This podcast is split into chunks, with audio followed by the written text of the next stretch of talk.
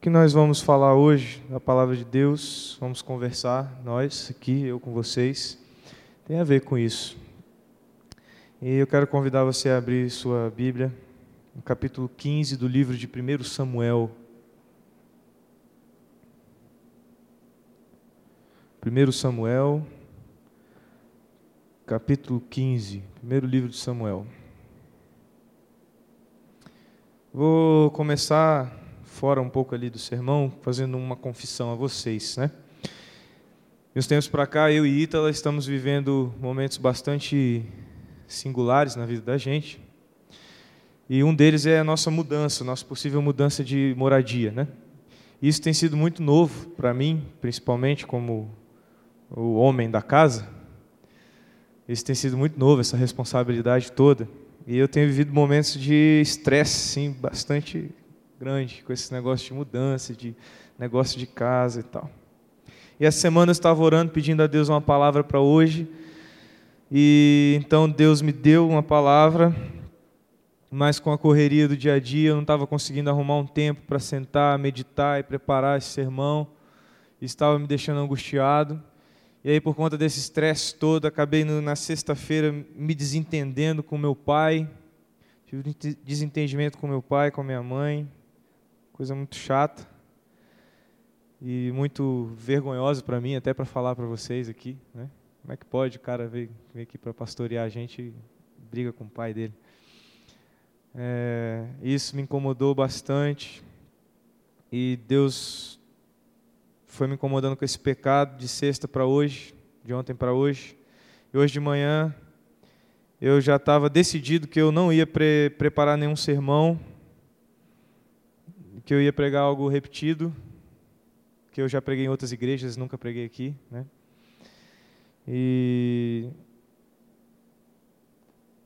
e aí Deus falou comigo que eu tinha que ir atrás dos meus pais, pedir perdão para eles, eu fui.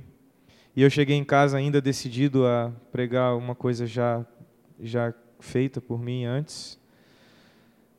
E tentei, mas não consegui. E Deus falou: Não, você vai pregar o que eu te dei no meio da semana que você pediu. Eu te dei, você vai pregar.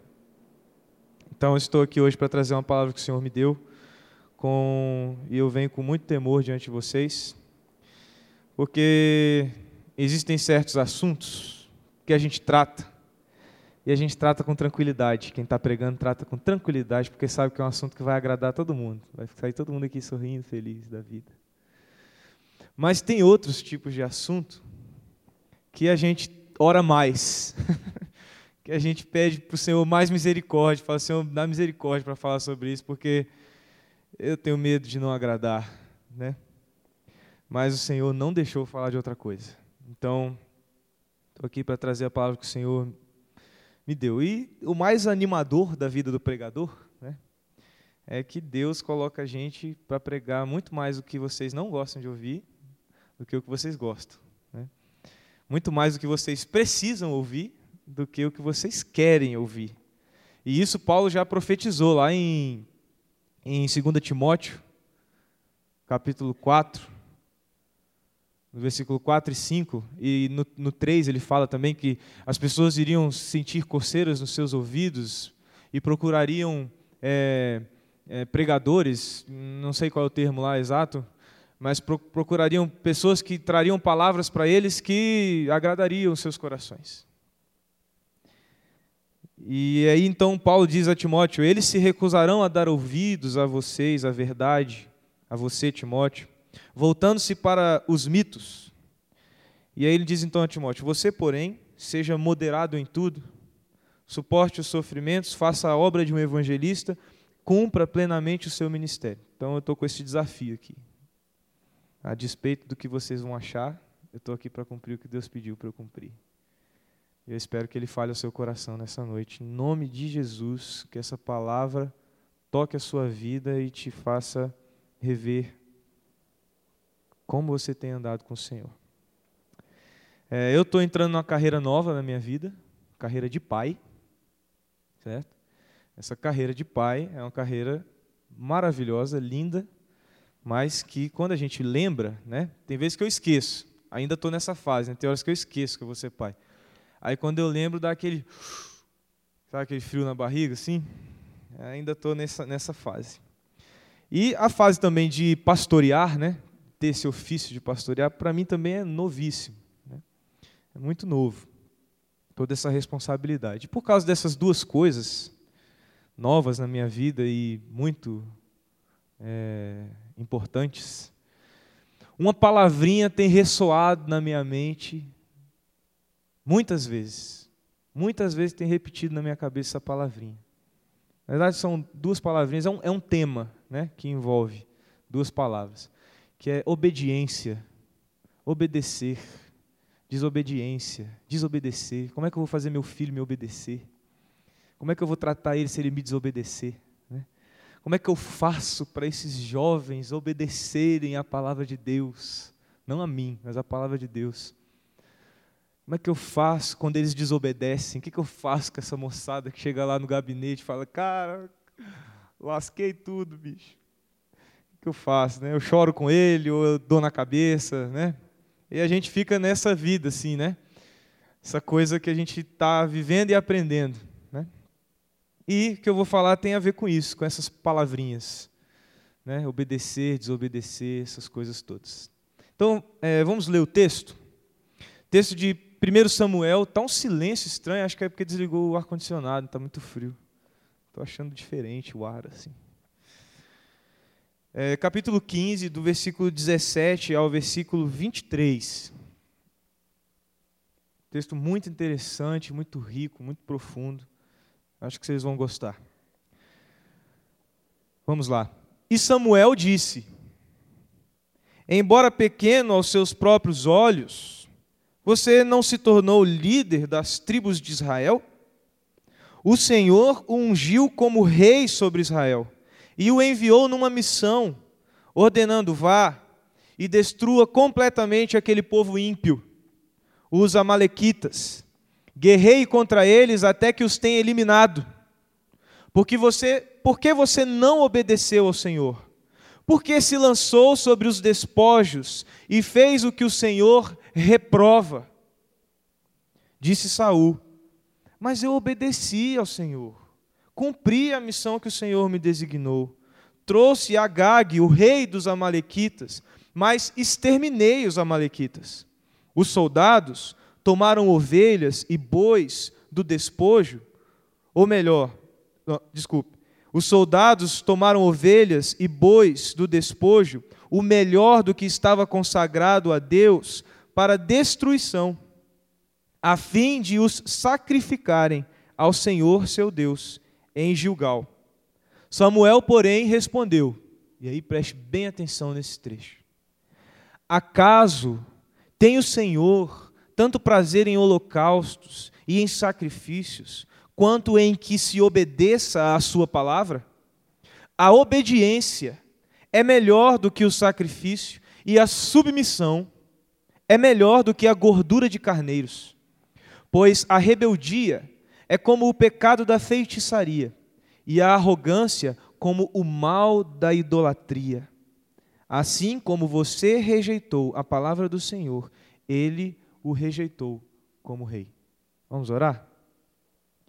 Senhor, não nos rejeite, Senhor, mas dá-nos por tua graça, Deus, a oportunidade de ouvir a tua palavra e deixar esta palavra entrar em nossa vida determinar os nossos passos, dizer quem somos e quem seremos. Deus, faz-nos fiéis, obedientes a Ti. Eu te suplico, Senhor, não por mim, nem em nome dos meus irmãos, mas em nome de Jesus Cristo, por quem nós podemos recorrer à Tua graça, Deus. Em nome dele que nós oramos, em nome de Jesus Cristo. Amém. Esse texto é um texto triste. Ele é parte da história do primeiro rei de Israel, o rei Saul. Na verdade, é o finalzinho da história dele como rei. Se você seguir lendo esse capítulo, você vai ver que lá no, no final do capítulo diz que Samuel então nunca mais volta a ver o rei Saul e então Saul morre. E aí vem começa a história do grande rei Davi. Nesse momento da história, Saul é rejeitado por Deus para a singular função para a qual havia sido chamado. Saul foi chamado para ser rei, separado para reinar sobre Israel. Mas nesse momento da história, Deus está dizendo: Eu te rejeito como rei. Eu te rejeito. O povo de Israel vinha da época dos juízes, que é o livro anterior a esse. Deixa eu ver se está certo isso que eu falei agora. Tem Ruth. Ruth é pequenininho.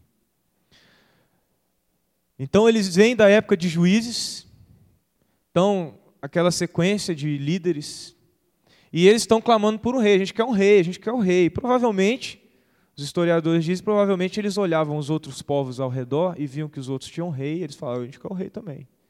Então ficava naquela insistência de ter o rei. E aí Deus então concede esse primeiro rei, rei Saul.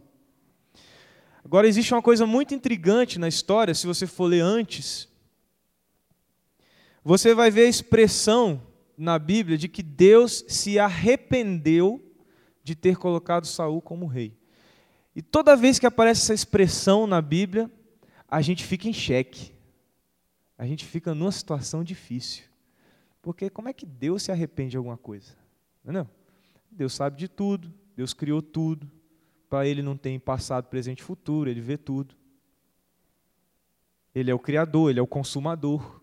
Então, ele é o dono da história. E aí, mas tem essa palavrinha aqui na Bíblia, Deus se arrepende. E aí, o que, que a gente faz com essa palavra? Né? Esconde ela, não prega sobre isso. Né? Mas o que eu quero dizer para você é que esta palavra ela não vem para causar confusão para você. Ela vem para trazer ênfase ao que a palavra de Deus quer dar ênfase. Que não é se Deus é, sabe o futuro ou se não sabe. Não é isso. A ênfase que ela quer dar é que Saul não cumpriu o seu chamado como deveria e envergonhou a Deus. É isso que a Bíblia quer te ensinar. Ela quer dizer assim, ó, Deus deu honra a Saul e Saul não honrou a Deus.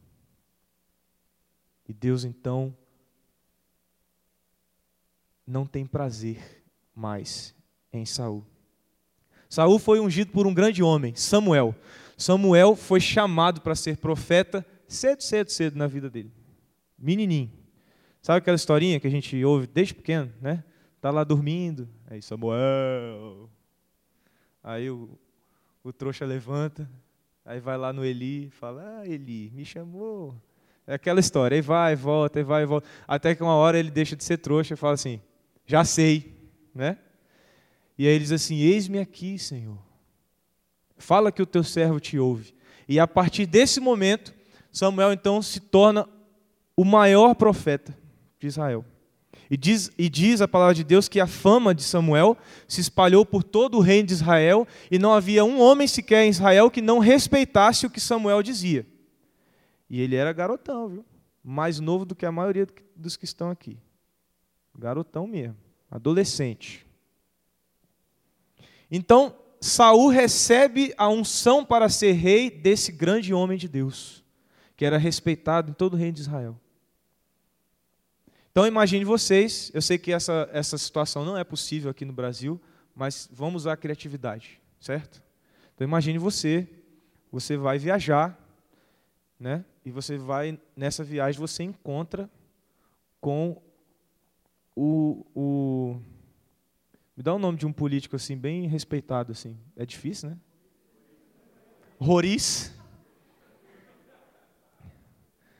Dilma Rossetti. Você Rossef. Rossef. Rossef. Rousseff. Eu não sou um cara politizado. Então, a Dilma, Dilminha, você encontra Dilminha na rua. E aí essa pessoa que tem todo o poder no Brasil, todo o poder de dizer, de mandar e desmandar, ela encontra com você e diz assim: CJ, você agora vai ser o rei do Brasil. A partir de agora você é o rei do Brasil. Então você imagina uma pessoa que tem todo o poder no reino, que tem todo o poder também diante de Deus, que não é o caso da Dilma, mas imagine se ela tivesse. E ela diz para você, essa pessoa, você vai ser o rei sobre todos nós. Então Saul tinha essa responsabilidade. Este texto que a gente está lendo está finalizando a história desse rei. Ele começa sendo ungido por Samuel e termina com Samuel dizendo para ele: Você foi rejeitado por Deus. Saul ignorou o que Deus ordenou que ele fizesse. Saul ignorou. Deus chamou ele para ser rei, deu ordens a ele, mas no dia a dia de ser rei, ele foi vendo que a coisa era boa, né? O vinha na boca, aquela parada toda, os eunucos balançando a pena lá do pavão, do lado dele, aquele negócio todo maravilhoso. Ele foi esquecendo das responsabilidades dele e ignorou o que Deus tinha mandado ele fazer, para desfrutar somente o que ele havia ganhado, que Deus havia lhe dado. Então tornou-se um desobediente, um insubmisso. E hoje, eu e você, vamos deixar hoje, é um desafio que eu estou dando para você, vamos deixar que o Espírito Santo de Deus nos toque para que nós saibamos por que obedecer. Por que eu devo obedecer? E a gente vai descobrir isso através das consequências de sermos desobedientes ao que Deus nos ordena fazer. Quais são as consequências de você desobedecer a Deus? E aí eu espero que você, diante disso, você diga: Não, eu quero obedecer. Primeira consequência, guarda aí. Se você estiver anotando, anota. Se você não tiver e quiser anotar, anota. Se você não quiser anotar, guarda. Grava no seu coração. Primeira coisa, ser obediente, desculpa, ser desobediente me faz ignorar o propósito de Deus para mim. Gravou aí? Ser obediente me faz ignorar o propósito de Deus para mim. Vamos lá no verso 17 e 18. Diz assim, ó. E Samuel disse para o Saul: Embora pequeno aos seus próprios olhos, você não se tornou o líder das tribos de Israel? O Senhor o ungiu como rei sobre Israel e o enviou numa missão, ordenando: vá, destrua completamente aquele povo ímpio, os Amalequitas, guerrei contra eles até que os tenha eliminado. No texto, nesse texto que nós temos, estamos lendo hoje, refletindo sobre ele, a palavra de Samuel é uma palavra de exortação, é uma palavra muito dura. Ele está chamando a atenção de um rei. O profeta está fazendo esse rei lembrar que ele foi o que ele foi antes de Deus o colocar onde ele está. Percebeu aí no versículo 17? Diz assim: Você não era pequeno? Você não era pequeno, ninguém olhava para você. Na verdade, ele era alto, ele era muito alto. A palavra de Deus diz que o mais alto do povo batia no ombro dele. Mas ele não está falando de estatura, Samuel está falando de interior. Está falando, você não era pequeno, tímido, porque a Bíblia também conta a história de quando Saul foi, foi tirado lá, tiraram sorte, né, para descobrir quem ia ser o rei. E aí a sorte caiu sobre Saul. E aí o pessoal olhou assim e falou: Cadê Saul? E ninguém via. Aí um dedo duro falou assim: Olha ele ali. Aí ele estava escondido assim atrás das malas, se escondendo. Então Samuel está fazendo ele lembrar disso. Assim, você não era pequeno quando Deus te chamou? Antes de Deus te colocar onde você está? Samuel também está lembrando ao rei qual foi a missão que Deus deu para ele. O que foi que Deus pediu a ele que ele fizesse? O que Deus esperava dele ao lhe dar honras de ser ungido o rei das doze tribos de Israel. Essa situação de Saul, quero dizer para você, que me mete medo, me amedronta pra caramba.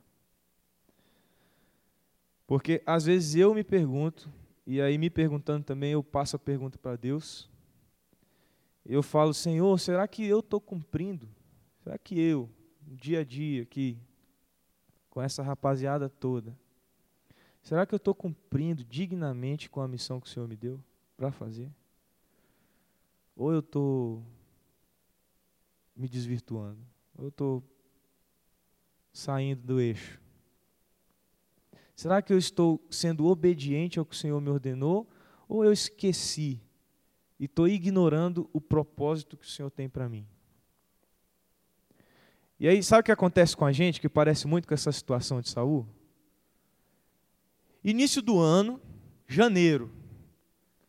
As duas últimas semanas de janeiro. Você olha para aquele para a mesa da sala, cheio de livro para sua mãe encapar e botar a etiqueta da escola. Lembra disso? Todo mundo lembra disso. O Jason, ele tinha aquele plástico ridículo que é quadriculado, sabe qual é? Aí o de português era vermelho, o, o de geografia era verde. É aquela coisa ridícula. O dele era assim. Aí, no final das contas, não, não dava certo porque o plástico não era transparente, aí ele não sabia qual era o livro, esqueceu a cor, aí levava o de geografia na aula de, de português. Coisas do Jason, sabe como é, né? Então, aí você está lá, no início do ano. Aí você olha aqueles livros, aí você diz: esse ano, esse ano eu vou estudar como nunca. Esse ano eu vou pegar o livro desde o primeiro dia, eu vou estudar todo dia um pouquinho. Todo dia eu vou estudar um pouquinho para não acumular. Sabe aquela conversa? Todo mundo tem isso, não tem? Estudar todo dia um pouquinho, que aí chega na bimestral, não acumulou. Ou então, assim, melhor ainda, mais atual, para a galera aí, mais atual. Vai começar o cursinho, aqueles cursinhos que não começa nunca. Vai começar, e é sempre assim, começa numa quinta-feira, eu nunca vi coisa começar na quinta-feira. Aí os caras marcam o cursinho, o concurso começar na quinta-feira. Aí desmarca, aí marca para outra terça. Eles nunca marcam na segunda, no dia normal de começar as coisas. Aí vai começar o cursinho, confirmou. Aí você diz: esse cursinho eu vou levar a sério. Esse agora vai. Eu vou passar, vou passar para o SLU. Esse eu não perco. É o Jason. O Jason, o Jason é assim. Vou vestir aquela roupa laranja, custe o que custar. Com as faixinhas verdes. E aí você diz: Esse eu vou levar a sério. Eu falei que eu ia te pegar hoje. Eu falei para você. Ou então, final do ano, Réveillon. Você está aqui no culto, aí o pastor Mateus fala: Vamos ajoelhar. Agora não tem mais isso. Agora a gente passa a virada mesmo olhando os fogos e tal. Mas antes era ajoelhado, orando. E aí todo mundo de joelho e você está lá orando diante do Senhor. Senhor, esse ano eu vou ler a Bíblia todo dia. Eu vou orar incessantemente. Eu vou jejuar toda semana. Não vai ter uma vigília da tia Mara que eu vou perder. Entendeu? Manhã de oração todas. Estou lá. Pá. Estou lá em todas.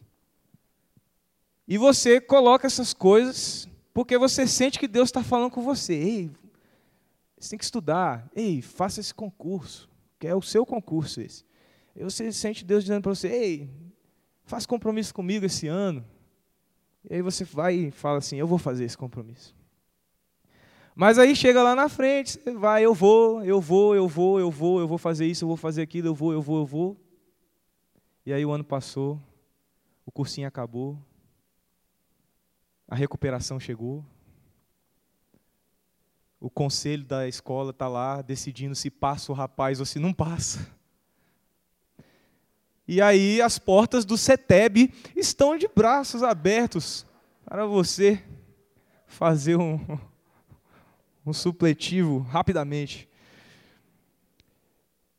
Eu não sei o que Deus tem falado a você sobre a sua missão sobre o seu propósito, propósito que Deus colocou na sua vida, para você. Sentido de você existir, eu não sei. Eu não sei o que o Senhor tem falado, mas eu quero dizer para você: tome muito cuidado, tome cuidado, tome cuidado com a vida que você tem levado, com o caminho que você está trilhando, porque essa caminhada pode ser sem futuro. Hoje tá bom. Hoje tá gostoso. O rosão comendo, aquela parada toda. Tá uma maravilha. Mas amanhã você pode estar diante de situações que a sua vida não te preparou para responder. Tome muito cuidado. Não ignore o propósito que Deus tem para você. Não ignore. Persista. Seja obediente. Segundo, ser desobediente me faz viver enganado. Gravou essa?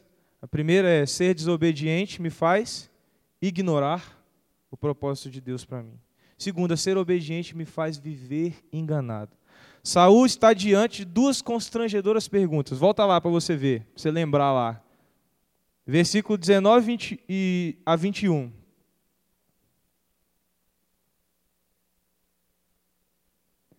Por que você não obedeceu ao Senhor? Por que se lançou sobre os despojos e fez o que o Senhor reprova? Vamos, vamos parar aí, por enquanto.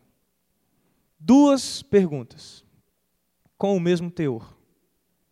Por que você desobedeceu? Por que você fez o que o Senhor reprova? Por ignorar o propósito de Deus para a vida dele, Saul então é colocado diante dessas questões. E nós, por ignorarmos o propósito de Deus para a nossa vida, acabamos por fazer o que Deus reprova e não o que agrada ao Senhor. E no fundo você sabe quando você está desagradando a Deus. Você pode fazer o filme para todo mundo, que está de bem. Não, Deus aceita, tem nada a ver essas paradas, nada a ver, Deus aceita. Deus, Deus, Deus, não, é, Deus não é fariseu que nem você. Entendeu? E aí você vai levando, mas no fundo você sabe que não está legal, que não está legal desobediência nos leva a mais desobediência. Por quê? Porque você fica se enganando. Você fica criando um monte de recurso, um monte de desculpa para continuar naquela, continuar naquela. E desobediência vai gerando desobediência. Agora, percebam algo interessante nas respostas de Saul. A gente leu o, o 19, agora vamos ler o 20 e o 21. Olha as respostas do camarada. Vê se não tem a ver contigo. Vamos lá. Disse Saul: Mas eu obedeci ao Senhor, cumpri a missão que o Senhor me designou. Trouxe a Gag, o rei dos Amalequitas, mas exterminei os Amalequitas. Os soldados tomaram ovelhas e bois do despojo, e o, o melhor que estava consagrado a Deus para destruição, a fim de os sacrificarem ao Senhor seu Deus em Gilgal. Saul Deus deu respostas que evidenciaram como seu coração estava distante do Senhor. Sabe por quê? Porque ele não entendeu nada do que Deus tinha pedido para ele. Saul tinha perdido completamente a intimidade com Deus. Ele estava tão distante de Deus que ele não estava mais entendendo o que Deus estava pedindo para ele. Deus falou assim: ó, extermina todo mundo. Ele não entendeu isso. Ele não entendeu o que Deus queria para ele. As respostas de Saul comprovaram que realmente Saul já não sabia o que o Senhor queria dele. E é engraçado como eu e você, a gente fica irritado às vezes com Deus. Porque as respostas aos nossos questionamentos não vêm fácil. Você está cheio de perguntas no seu coração, cheio de dúvida. Namoro, não namoro, continuo a namorar, não continuo. Vou para lá, Vou trabalhar lá, vou ficar aqui. Vou, vou comprar casa, não vou comprar casa. E essas coisas da vida normal da gente, e a gente às vezes se irrita. Eu também sou assim. Às vezes eu fico chateado com Deus. Falei, Deus, por que não pode ser mais fácil? Escreve no céu, sei lá, manda um aviãozinho com aquele fumacinha. Escreve, para ver se eu entendo. Porque está difícil. A gente a gente está querendo sempre alguma coisa de Deus. E eu inventei um, um, um nome para isso. É o, é o Deus Google. É o Deus Google. Você vai lá no computador e aí você digita assim. É, deixa eu ver aqui. Se for o Jazão é assim.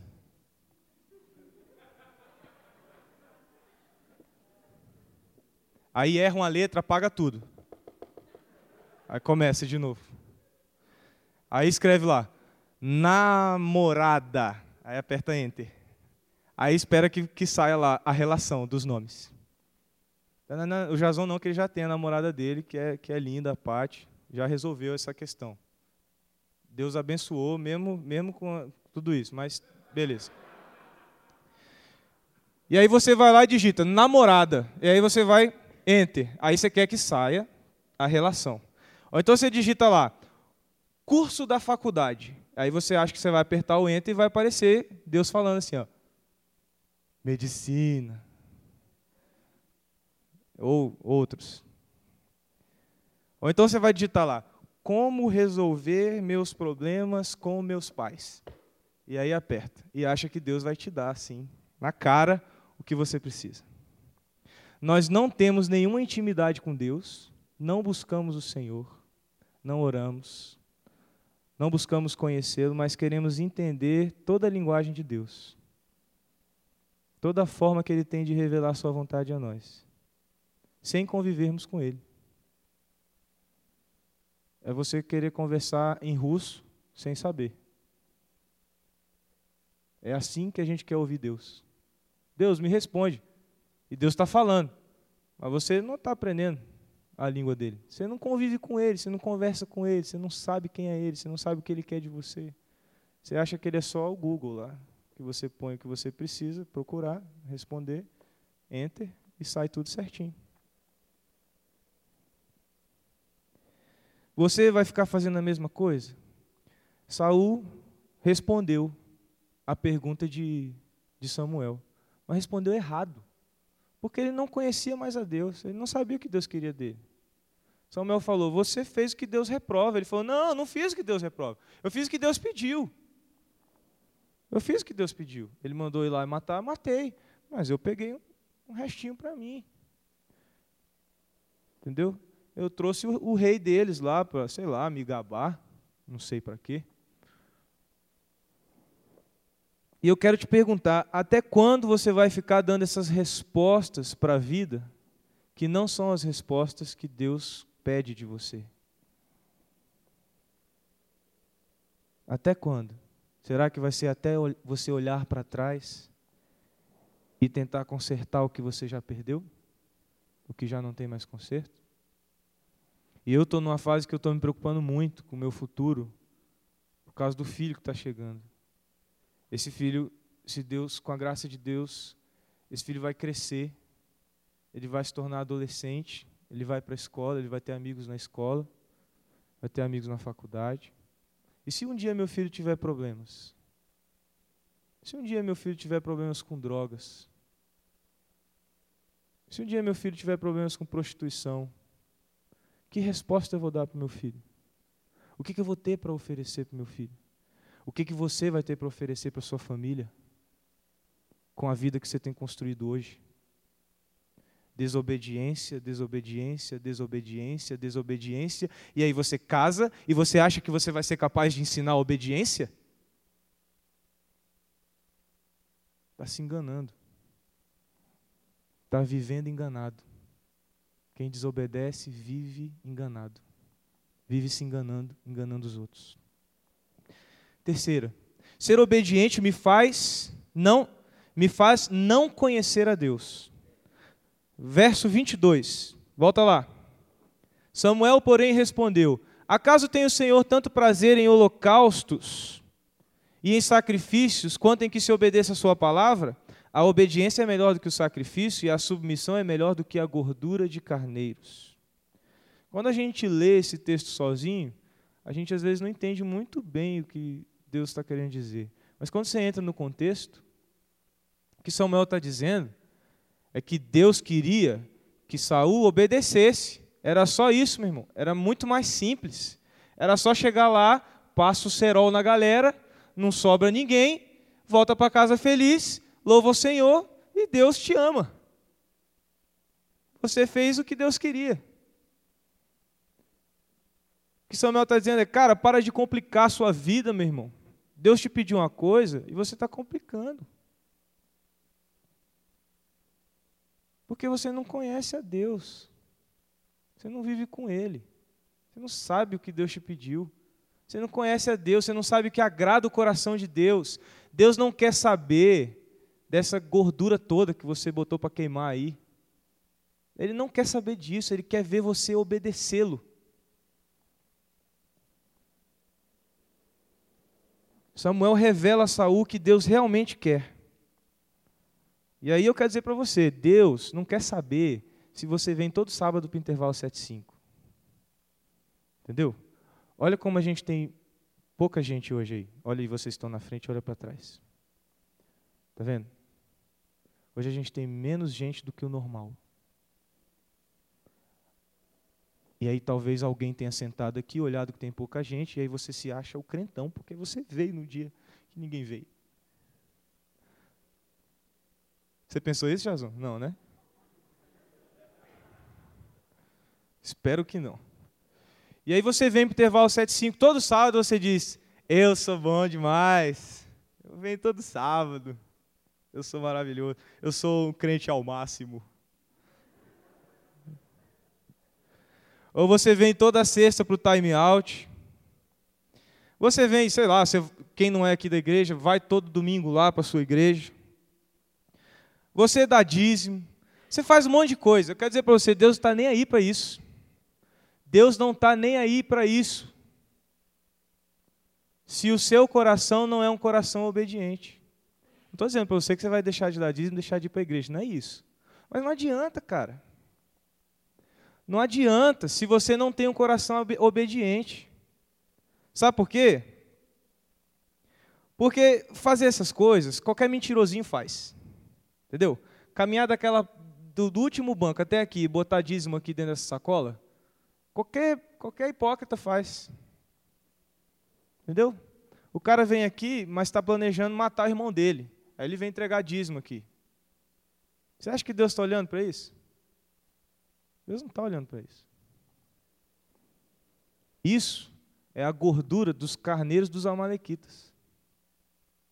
Você vem todo sábado aqui para essa igreja, todo domingo aqui para essa igreja, mas teu coração está distante do Senhor? Quando você sai daqui, sabe lá Deus para onde você vai? Durante a semana, sabe lá Deus o que você faz? Meu irmão, deixa de vir. Deixa de vir. Se não tiver ninguém aqui no sábado, eu ajoelho aqui na frente e começo a orar pedindo para Deus trazer. E Deus traz. Deus traz. Agora, se você vem, venha porque você ama o Senhor, porque você quer conhecê-lo cada dia mais, porque você quer obedecê-lo. Quem desobedece não conhece mais a Deus. Deus quer ver você obediente no coração, antes de ser obediente em atitudes. Ele quer que o seu prazer esteja nele. Que o seu prazer seja ele. Deus quer te conhecer e se deixar ser conhecido por você. Última. Ser desobediente me faz rejeitar e ser rejeitado por Deus. A rebeldia, a desobediência são como a feitiçaria a idolatria. Existe um recurso poético nesse texto. Volta lá, no versículo último que a gente vai ler. Pois a rebeldia, o 23, pois a rebeldia é como o pecado da feitiçaria, e a arrogância como o mal da idolatria. Assim como você rejeitou a palavra do Senhor, ele o rejeitou como rei. Existe um recurso literário aí que chama paralelismo. O autor coloca rebeldia, feitiçaria arrogância, idolatria. E aí ele está dizendo com isso que essas coisas são sinônimos. Arrogância, rebeldia, desobediência, tudo sinônimo. Feitiçaria, idolatria, desobediência, sinônimos. Para Deus, quando você é desobediente, você é idólatra. E a palavra de Deus diz que os idólatras não herdarão o reino dos céus. Duro isso, né?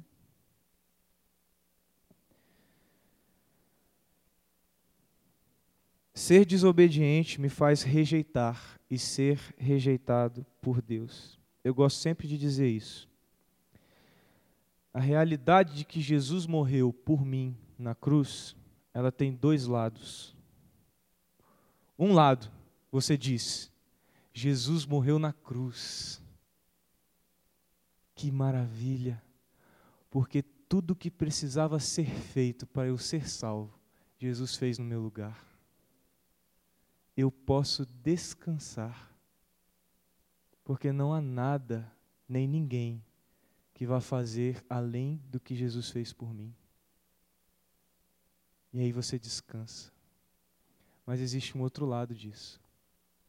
Você diz: Jesus morreu na cruz por mim.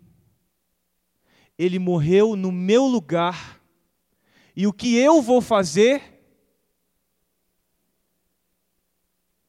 de digno diante desse amor que fez com que ele morresse na cruz no meu lugar. A morte de Jesus por você, ela te dá paz, mas ela também te dá inquietação. Te dá um coração desejoso de servi-lo, de amá-lo intensamente, de dizer: Senhor, o que eu posso fazer para demonstrar a gratidão que eu tenho pelo que o Senhor fez por mim na cruz? Mas o desobediente, ele rejeita a cruz. Ele diz: não.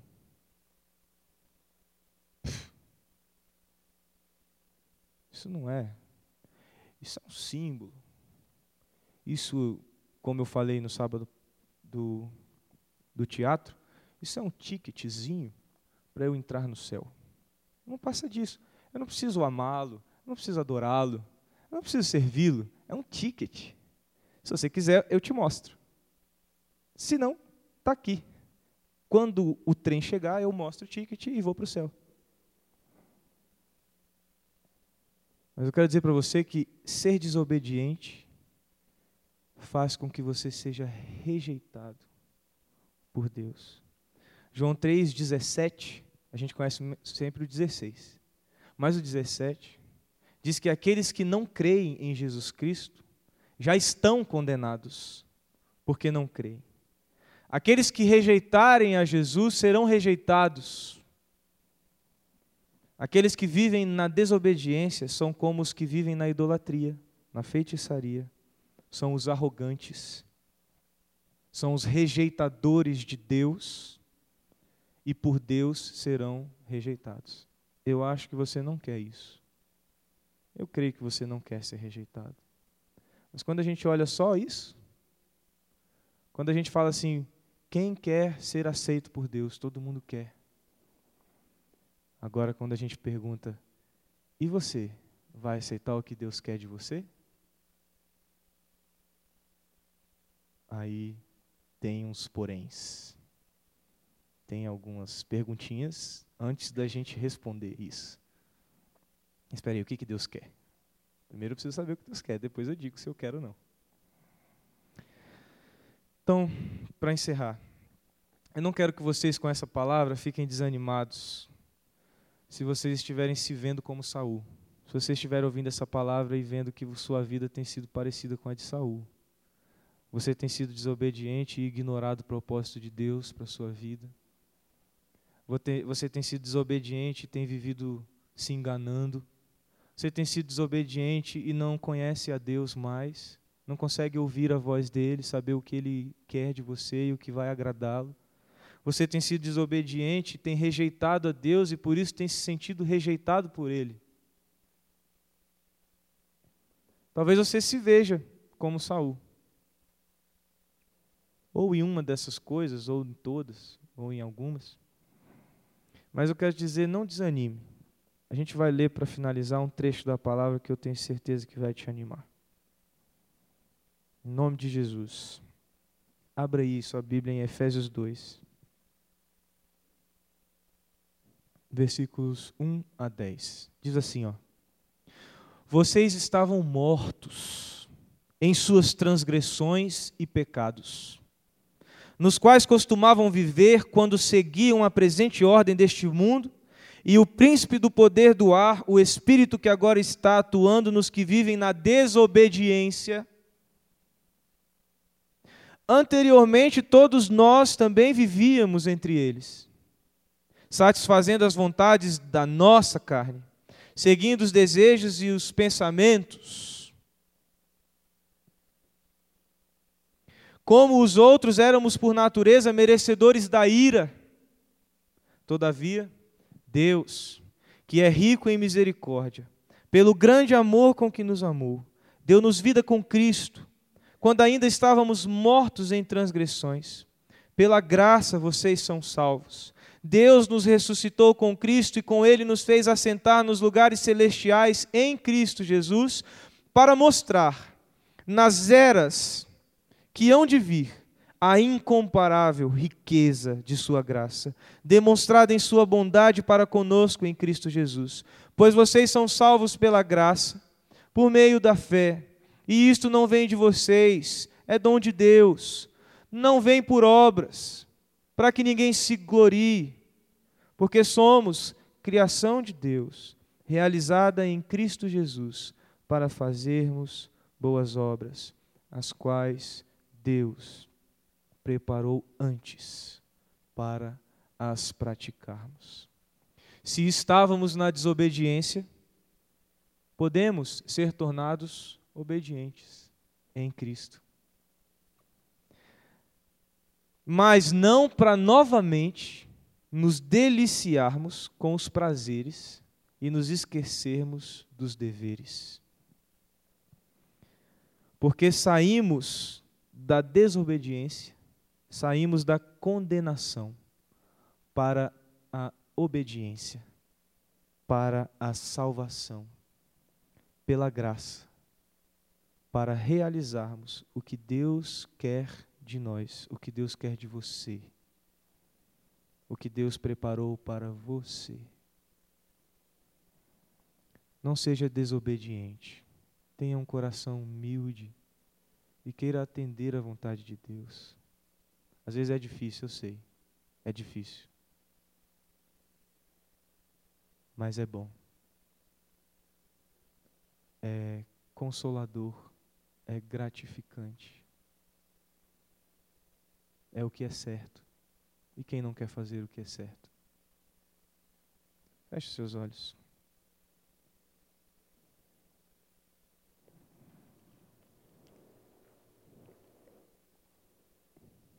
Eu quero, pela misericórdia de Deus, eu quero fazer um desafio a você. Você quer reatar? Você quer dizer para Deus, Senhor, eu tenho andado em desobediência, eu quero te obedecer. Ou talvez haja ainda uma confusão no seu peito, na sua mente. Você diz, Senhor, eu estou eu sem paz, Senhor. Eu não sei se eu sou obediente, se eu não sou, mas eu quero ser.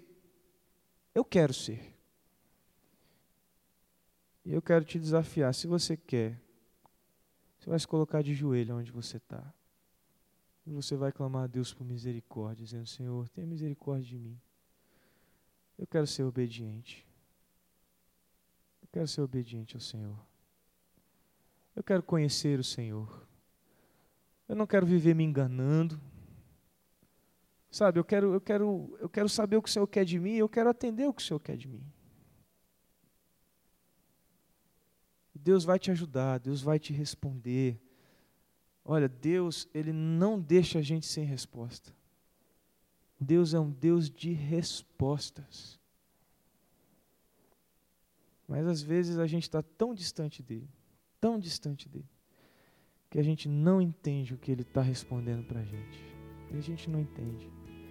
Mas eu quero dizer para você que apesar de toda a desobediência que você talvez tenha vivido na sua vida, e eu falo isso por experiência própria, Deus não rejeita o coração arrependido. Não rejeita. E eu não contei para você a história final de Saul. Saul de fato deixou de ser rei. Ele foi rejeitado como rei. Mas ele não foi rejeitado como arrependido.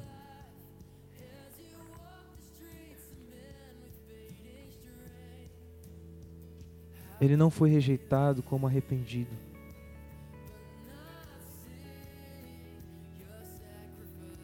Saul repetiu: Pequei, agora honra-me perante as autoridades do meu povo e perante Israel.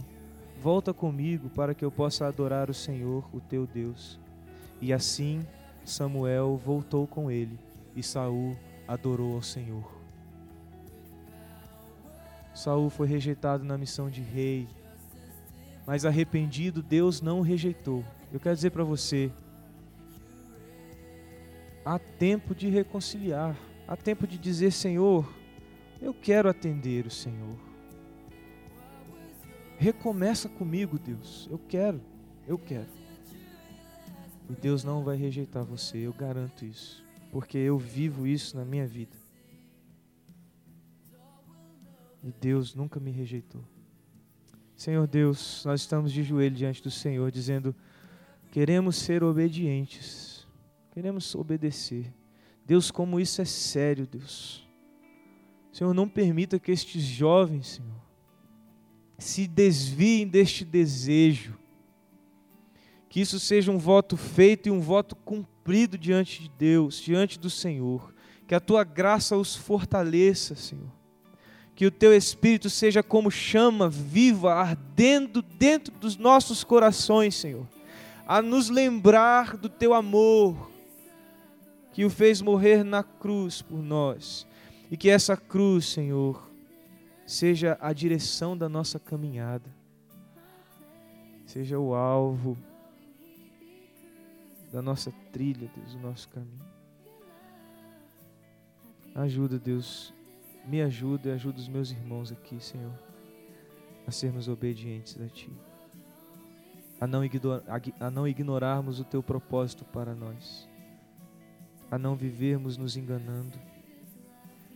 Nos ajuda a conhecer o Senhor intimamente. Deus, nós não queremos ser rejeitados pelo Senhor.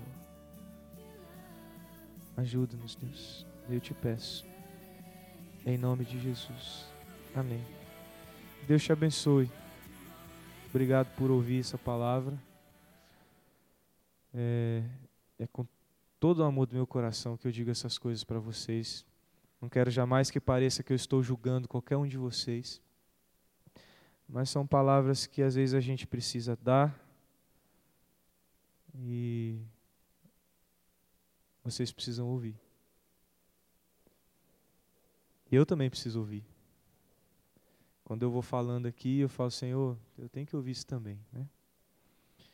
E ai de mim o dia que eu for pregar qualquer coisa aqui para vocês e isso não servir para mim. Ai de mim. Deus abençoe a vida de vocês, tá bom? A gente vai encerrar o culto assim, para que vocês possam refletir sobre o que vocês fizeram hoje, tá? Não deixar nada fugir a sua sua concentração, a sua reflexão, tá bom?